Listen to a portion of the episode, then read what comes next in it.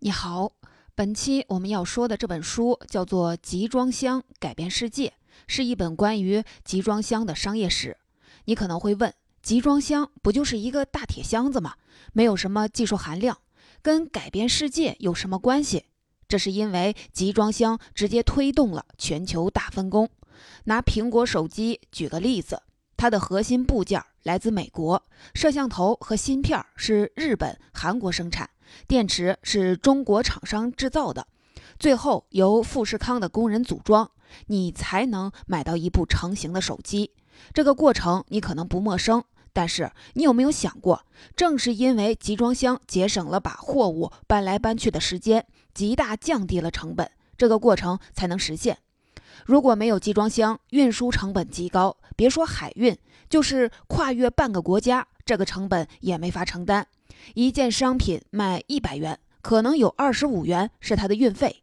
有了集装箱，人类的货物运输成本降低了百分之九十以上，全球分工才有了可能。资源在全球范围内流动配置，美国人吃到了巴西的牛肉，欧洲人也用上了中国生产的手机。我们中国就是通过全球化加入了全球价值链。说到这儿，你就有发现。集装箱就不仅仅是一个普通的铁箱子了，它改变了世界的经济和政治格局，在一定程度上改变了人类的财富面貌。这本书的作者马克·莱文森是美国著名经济学家和畅销书作家，他从集装箱这个看上去不起眼的物件入手，给我们展示了一个商业奇迹。接下来我会分为两个部分给您介绍这本书。第一，集装箱是怎么发明出来的？从这个过程你会看到，单点突破不叫创新，系统性创新才是真正的创新。第二，集装箱在全球范围怎么推广应用？我们会看到，科技含量不是影响创新的重要因素，创新的关键在于应用。先来看第一部分，集装箱是怎么发明出来的？发明集装箱的人叫麦克莱恩，是一个美国人，人们叫他“集装箱之父”。但其实更准确地说，麦克莱恩并不是第一个发明集装箱的人。人们使用集装箱几十年以后，麦克莱恩才开始用集装箱。你可能觉得奇怪，一个已经发明出来几十年的东西，还没有什么技术含量，为什么这个东西到麦克莱恩手上就变成了一个能改变世界的新发明？这就是麦克莱恩的厉害之处。我们讲一下这个详细的经过。麦克莱恩的第一份工作是一个卡车司机，后来慢慢的做自己的货运公司。他很有商人的天赋。我们知道，在商业竞争中，省成本是一门硬功夫。谁能省更多的成本，谁的产品服务价格就更低。麦克莱恩就是这方面的高手。其他的货车还在用汽油的时候，他就把自己的车队的卡车全都换成了柴油，而且为了省油费，他的司机都必须到固定的加油站去加油，因为那样可以获得折扣。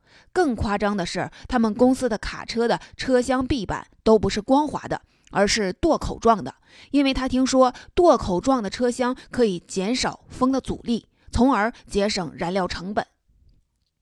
你看，麦克莱恩就是这么一个具有商业天赋并且会精打细算的人。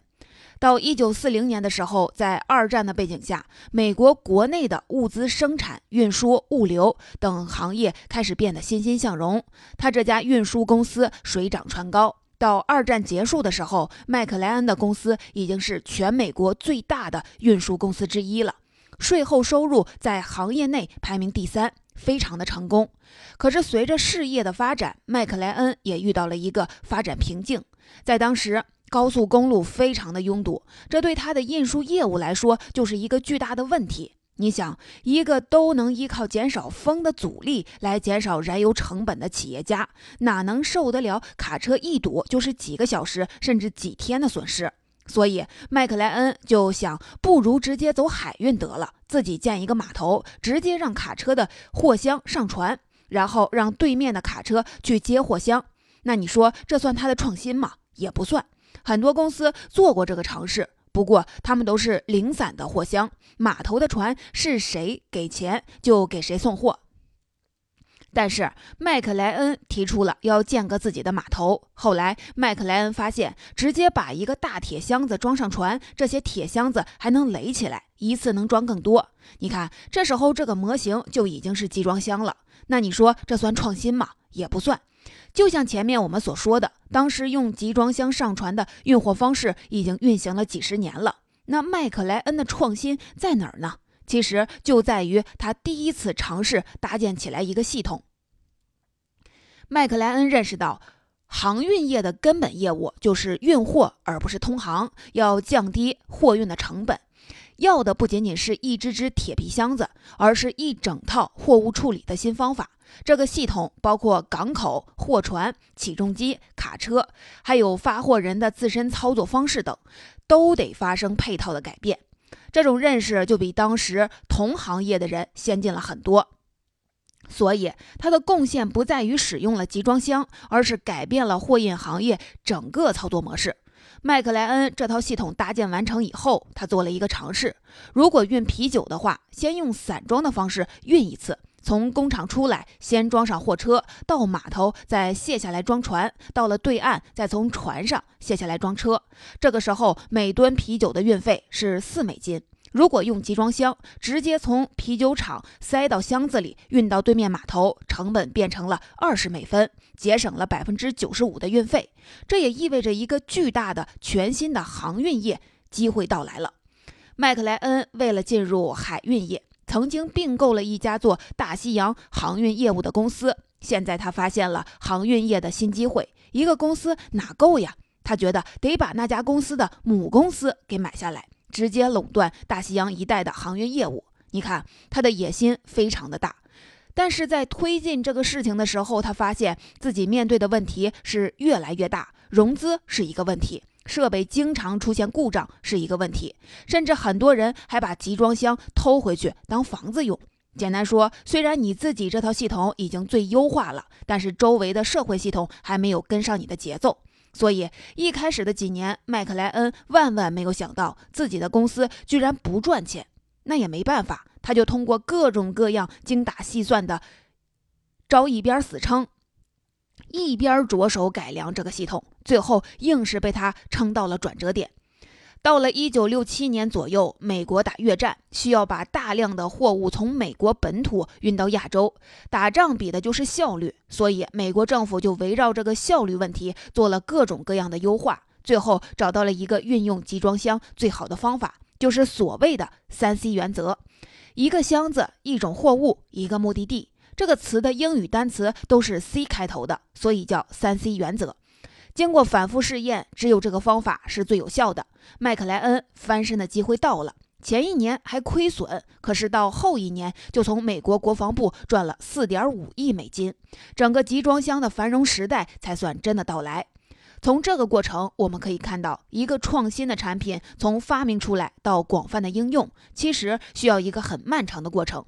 在这个过程中，很可能第一个推进的人熬不到爆发的那一天，享受不到他的红利。只不过麦克莱恩还算是比较的幸运。这种第一个吃螃蟹的人很可能会死的现象，也是很多创新者在现实中遭遇的困境。这也能回答我们一开始问到的那个问题：为什么集装箱到了麦克莱恩手上才变成了一个新发明？因为真实世界的新发明其实就是一套系统性的工程。一个产品的价值不在于它是什么，而在于它被怎么使用。对一个高度自动化、低成本和低复杂性的货物运输系统来说，集装箱就是核心。但是它也只是这个系统的关键一环而已，真正的难点在搭建这个系统，让它稳定的运作下去。而麦克莱恩就是第一个看到这个方向，第一个用行动做出尝试，而且是第一个获得成功的人。如果没有他，集装箱依然会被当做一个普通的铁皮箱子在装货。是麦克莱恩让集装箱发挥出了最大的功效，所以人们才认为他是集装箱的发明者。总结一下这一小节，我们讲了集装箱的发明过程，讲了集装箱之父麦克莱恩是怎么发现集装箱的作用，怎么把一个个箱子发展成一套改革性的货运系统的。我们能看到，创新不是一个单品被创造出来就完事儿了，创新其实是一个系统性的过程。刚才我们说了，麦克莱恩在自己的航运事业中开始使用集装箱，并且自己搭建起来了一整套完整的配套系统。那么这项新发明很快就推广开了吗？远远没有。关于集装箱的故事才刚刚开始。这项发明就像所有伟大的创新一样，搅动着这个行业里所有从业者的命运，而且力度越来越大，带来的结果就越让人想不到。接下来我就来讲讲集装箱后来的演变，以及它给世界带来的影响。这也是我们第二部分的内容。前边我们讲了麦克莱恩的创业故事，他苦苦的死撑了很多年以后，终于扭转为亏。为麦克莱恩的公司当时已经拥有了三十一艘集装箱船，营业收入大幅度的增加，这个行业忽然变成了一个热门的行业。行业一热，竞争者都纷纷入局。每开辟一条新航线，就会突然涌进来好几家竞争对手。在那些货运量最大的国际航线上，运载能力在六年里就翻了十四倍。在美国和欧洲之间，一九六六年以前只有很少量的箱子在流通，到了一九七四年就能运转一百万只集装箱了。整个航运运载能力的提升速度远远大于需求。行业内就开始打价格战，价格战也不算是新鲜事儿，各个行业都这样。但是集装箱航运业打起价格战来，影响非常大。在集装箱大规模应用之前，如果船主觉得生意不好，让船停几天，放在那儿不动，基本上也没有什么成本。但是集装箱船即使不运营，成本也特别高。一家公司要扩张，就得借债。他们的船、集装箱、港口都是借钱买来的，放在那儿不动也得还利息。加上竞争激烈，石油价格飙升，没过多久，整个海运体系的价格就开始崩溃了。各家航运公司损失惨重。英国金融时报甚至说，集装箱运输的革命性影响已经接近尾声了。但是马克·莱文森说，金融时报说错了，集装箱带来的革命性影响才刚刚开始。我把这些影响总结成了三个方面：集装箱给航运业带来了产业变革，给航运业的从业者带来了巨大的命运改变，也让整个世界的地缘政治格局和经济格局发生了深刻变化。我们来详细的说说。首先，集装箱带来了航运业的产业变革。传统的古典经济学一向习惯假定运输成本为零，从经济学家大卫·李嘉图开始，一直到二十世纪九十年九十年代以前，运输成本问题始终得不到主流经济学家的关注。比如李嘉图。举例说，葡萄牙和英格兰可以分别生产自己有成本优势的葡萄酒和棉布，然后相互交易。这种假设理论上是说得通的，但是操作起来可就没有那么简单了。如果运输的成本太高，那就基本是不可能实现的。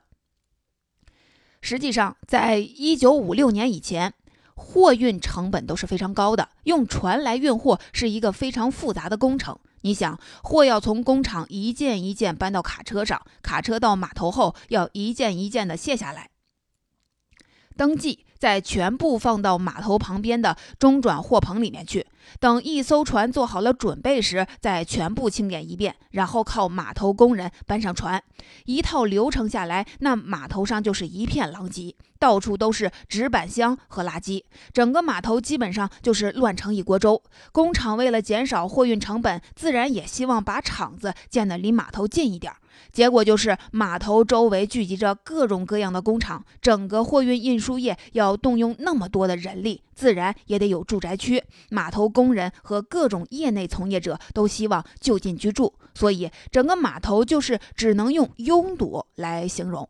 整个航运业表现出来的也是一种反应缓慢、臃肿迟钝的氛围。拥堵的地方效率自然不会高。比如那时候，一家药厂企业要把一辆卡车的药品从美国中西部运到欧洲的一个内陆城市，那么他们需要支出差不多两千四百美元。这笔钱在路上会被各个环节给消耗掉，像卡车运输、港口的仓库管理、轮船公司。保险公司等等，每个环节都有消耗，最后算下来，一趟货物运输的成本有一半都是在港口给浪费掉的。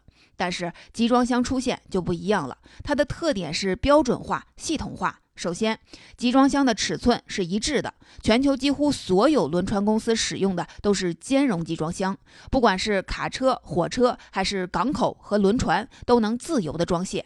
搬运的过程也是主要靠起重机，而且每个箱子里就装一种产品，就省去了挑拣的过程。那这个效率自然就大大提升了，成本也直接的下降。因为效率的提升，工厂也没必要围绕在码头建造了，工人也可以不在码头附近生活。你看，整个货物运输行业从原来迟钝的状态一下转变成了高效的状态，因此带来航运。行业内部的运作方式和外部环境的同时变革，这就是集装箱带来的巨大变化。其次，集装箱给航运业从业者的命运带来了巨大的改变。刚才我们说了，集装箱让整个货运业的运输流程都发生了变革，那其中的从业人员的工作状态自然也发生了巨大的改变。比如说码头工人，以前码头工人的生活可是非常的艰苦。你想，货物动不动就是几十公斤一袋儿，包括那些钢锭、金属设备、巨大的木质材料，都是靠人搬上船的。很多时候，一天活干下来，腰都直不起来。而且，这种纯体力活不但非常累，收入也不高，也没有什么社会地位。他们成群的聚集在码头周围的贫民窟里，工作又都是临时性的，所以慢慢的就形成了自己的文化，非常团结。这对码头工人这个群体来说，团结当然是好事儿，可以不被老板欺负，可以保证自己这个群体的利益。但这其实也一定程度上阻碍了像集装箱这种创新产品的推进过程。站在码头工人的角度看，集装箱来了就等于是在抢自己的活儿。虽然本来的工作累了一点儿，但是至少是一份工作。要得到这份又苦又累的工作，也不是一件容易的事儿。比如每天早上，这些工人都要抢活儿。一般的工人想要得到工作，就得给工头塞钱贿赂。可见这里面工会头目是既得利益者，他们要保护自己的利益，就会想办法破坏资本家的创新活动。比如刚开始早就有人想过用集中运货的方式来降低码头运输和搬运的成本。当然，刚开始用的不是集装箱，是一种叫做货盘的东西。是一个木头的大盘子，把很多货物搁在这个货盘上，运到码头，然后用网兜吊装到船上，然后再安放到船舱里，这不是省了很多成本吗？但是码头工人不干，这等于是抢活呀。于是他们自己也弄了个货盘。运货的时候，先把原来的货盘拆散了，再由工人搬上船。货盘这种工具就没能提高效率。在码头工人的抵触下，一开始集装箱的推行遇到了很大的阻力。但是后来，码头的所有东西都慢慢的变成了机械化，所以码头工人就出来和资本家谈判，说要分红利，这才冲破了这道码头工人的阻力。当然，机械化来了之后，创造出了很多新的工作岗位。原来搬运的工作变成了操作机器等技术性的工作，原来的码头工人过上了体面的生活。这也是新技术带来的不确定因素之一。旧分工被替代，新的分工就会被创造出来。你看，集装箱的出现，让航运业从业者的命运也发生了改变。最后，集装箱让整个世界的经济格局和地缘政治格局也发生了变化。大大促进了全球化的进程。全球化其实也不是一个新的概念，中国古代的丝绸之路其实就是全球化的产物。但是那时候也只能运一些丝绸、陶瓷之类的东西，因为轻嘛，整个世界的状态也差不多，只有比较轻便的东西能在世界市场上流通。但是集装箱推广后，货物运输成本下降，使大宗商品开始在世界范围内流通起来。这就让很多国家原来的经济格局发生了变化，比如一些资源匮乏的国家就可以很方便的把东西运进来，然后通过自己国家的劳动力做进一步的加工。像日本、新加坡这些沿海的国家，很大程度上是借助全球化的力量才崛起的。我们中国也是全球化分工的受益者。那对制造业来说，集装箱的出现带来了一种全新的生产方式。比如，丰田公司就创造出了一种模式，叫即时生产。丰田公司需要很多原材料，现用现定，上游。供应商的卡车开到工厂里，打开集装箱，直接就往生产线上搬，所以它的运营效率会高很多，生产自然也发生了根本改变。也因为这个原因，日本的丰田公司才在市场上获得了很强的竞争力。由于集装箱让国际运输变得又便宜又安全，这等于说是把货运成本这种隐形的关税给撤销了。这就让一个国家的制造商更愿意去其他国家寻找价格更低的原材料。整个地球变成了一个大型的工厂，各个国家分工协作，这就让处在这场分工链条顶端的制造商或者是零售商成为了这个系统的关键。就像芭比娃娃，制造它的设备来自日本和欧洲，头发来自日本，塑料身体来自中国台湾，最后由中国大陆的工厂给它穿上衣服，完成最后的制造加工。完成之后，它又被销往全世界各地。全球有无数的商品都会因为集装箱的出现形成自己的供应链。你看，集装箱带来的全球影响是麦克莱恩一开始完全没想到的。他哪能知道自己的这项发明改变了成千上万码头工人的命运，还促进了全球分工呢？这也是创新产品的一大特点。一个新产品一旦放出去，它产生的社会影响是一开始没有办法预料的。总结一下。这一小节我们说了集装箱的发展遇到的阻碍和对世界的影响，它改变了很多行业内相关工作人员的命运，改变了制造业的生产方式，大大促进了全球化的分工。可见，集装箱这个产品虽然简单，没有技术含量，但是它带来的变革却并不比高科技的产品低。从这段历史中，我们可以清楚地看到，科技含量的高低并不是改变生产力的主要因素。说到这儿，我们已经完整讲述了集装箱从发明到大规模应用的整个过程，也分析了它给行业和世界格局带来的深刻影响。我把前面跟您分享的一些启发再单独的拎出来，集中的说说。我从这段历史中总结出了四点启示：首先，科技含量的高低并不是改变生产力的主要因素。就像集装箱，虽然没有什么技术含量，但是它的影响力却是巨大的。所以，创新的关键不在于一个产品是什么，而在于怎么用。在创新领域，有一句话是这么说的：“未来以来，只是分布的不均匀。”我们能看到很多拥有巨大影响力、大到能改变世界的产品，其实很多发明者都不是第一个制造出他们的人。